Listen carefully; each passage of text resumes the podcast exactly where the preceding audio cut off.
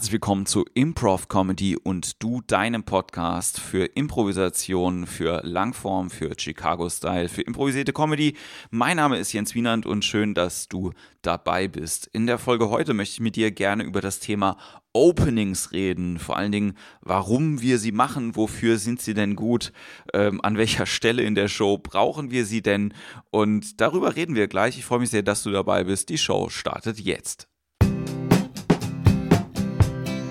Improv Comedy.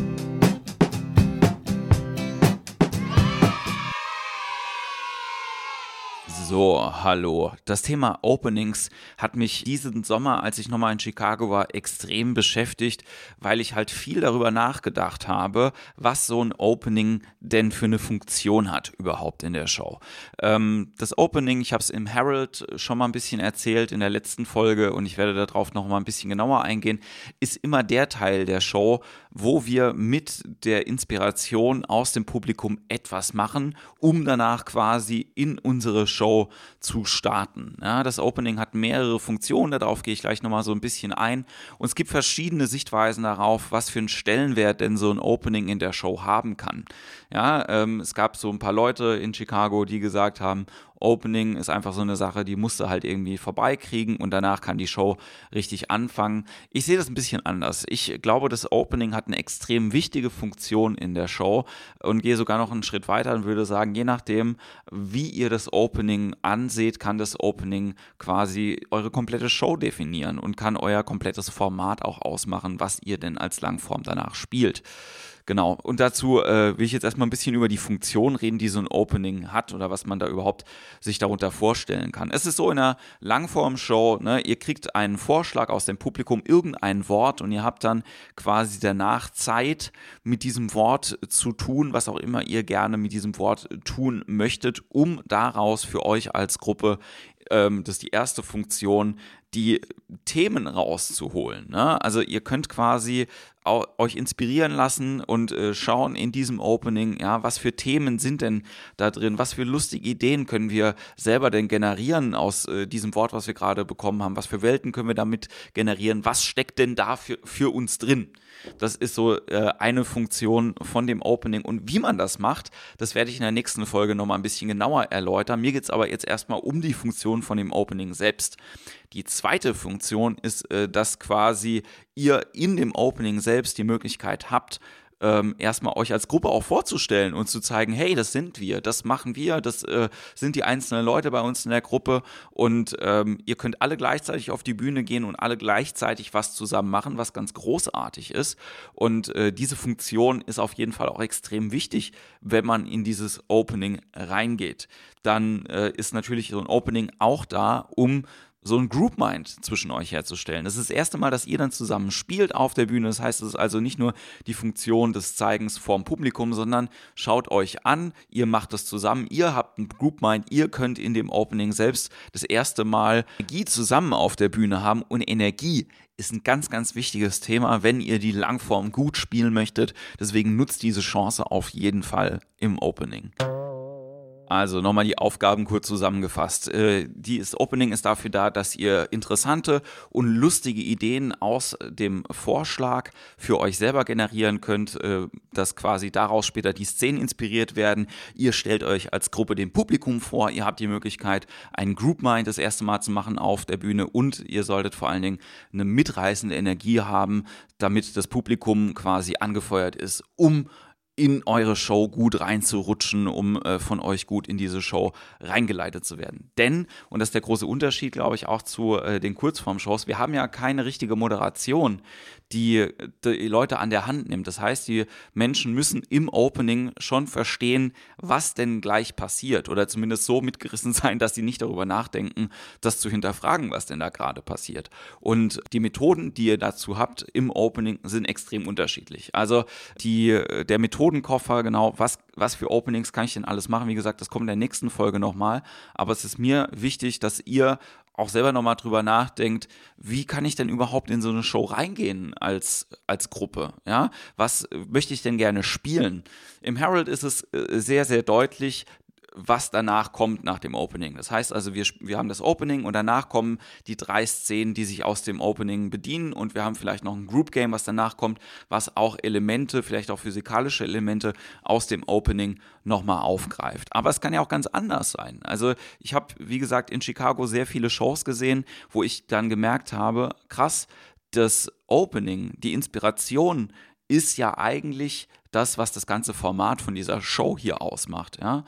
Zum Beispiel könnte man auch sagen, dass ein Monolog auch ein Opening darstellen könnte. Ja, die Funktion ist dann natürlich ein bisschen anders, weil das Vorstellen der gesamten Künstler dann zum Beispiel rausfällt und es mehr darum geht, nur die Elemente zu sammeln, aus denen sich später die einzelnen Szenen bedienen. Ja, oder es könnte auch zum Beispiel sein, dass ein Opening nur in einem physikalischen Opening besteht. Dann ist alles, was dann passiert, nur auf dem Vorstellens- und Energielevel und der ganze Informations- Kladderadatsch, den machen die Künstler, während sie das äh, tun auf der Bühne. Sie interpretieren dann ihr physikalischen Act nochmal selbst und bedienen sich dann daraus. Das heißt also, es kann immer so Mischformen geben. Aber es gibt eben, wie gesagt, verschiedene Formate, wo ich gemerkt habe, okay, nach, also dieser Zwischenschritt zwischen der Inspiration, dem einen Wort, was man aus dem Publikum kommt, und dem, was danach auf der Bühne gespielt wird. Also genau dieses Zwischenstück, dieses Opening-Fenster wird teilweise genutzt, um das ganze Format klar zu machen. Und da kann man sich sehr, sehr viele verschiedene Sachen anschauen. Also zum Beispiel aus so einem Monolog könnte so ein Format werden, wie Armando Diaz. Armando Diaz ist ein äh, Format, was bei IO gespielt wird. Die UCB spielt es auch, das heißt da S-Cat, da gibt es sogar ein paar YouTube-Videos dazu, kann ich mal ein oder zwei in die Show Notes reinpacken. Und da geht es, wie gesagt, einfach nur darum, man hat ein Wort und in dem Monolog generieren wir Themen. Und mit den Themen und Ideen, die in diesem Monolog auftauchen, bedienen wir unsere Show.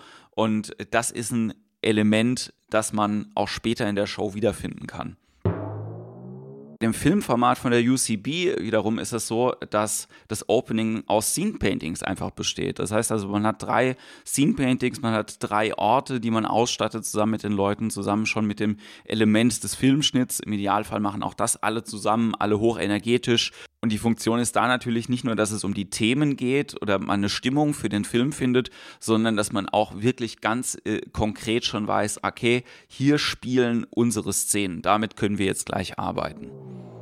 Wichtig ist natürlich auch, dass äh, du dich mit deiner Gruppe darüber austauschst, was das Opening denn für dich selber oder für die anderen bedeutet, damit ihr da auf dem gleichen Nenner seid. Ja? Wenn jetzt zum Beispiel ein paar Leute aus deiner Gruppe sagen, mir ist das gar nicht so wichtig, ein gutes Opening zu machen, ich will im Prinzip ähm, direkt mit der Vorgabe anfangen und mich davon inspirieren lassen, dann mach das. Es ist, äh, gibt ja kein richtig oder falsch, es ist einfach nur eine Frage, wie du persönlich damit umgehen willst. Ich finde es einfach super, ähm, das Opening auch in der Funktion zu sehen, sich möglichst, nicht möglichst weit von der Vorgabe zu entfernen, sondern einfach zu gucken, was steckt hier denn noch drin? Was kann denn mein Thema sein? Wie sieht die Welt denn aus, in der das Ding, was wir gerade als Vorgabe bekommen haben, wichtig ist, ja? Dinge auf eine höhere Ebene zu heben. Ja, wie genau das funktioniert, wie gesagt, machen wir nächste Woche nochmal genau. Mir ging es jetzt nur mal um die Funktion des Openings und nicht so ein bisschen neugierig darauf zu machen, mehr damit zu arbeiten.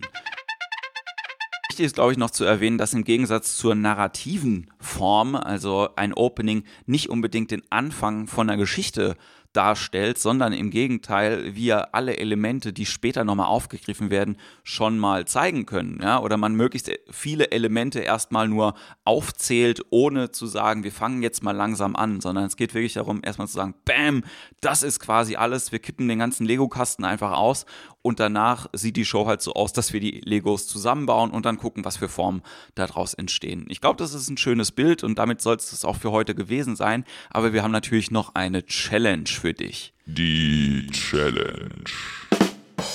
Und zwar ist die Challenge, dass wenn du das nächste Mal eine Impro-Show dir anguckst, ist egal, ob das eine Langform- oder eine Kurzform-Show ist, einfach nur mal zwischendrin auf die Uhr zu gucken, wie viel Zeit vergeht zwischen dem ersten Hallo auf der Bühne und der ersten Zwei-Personen-Szene, die gespielt wird.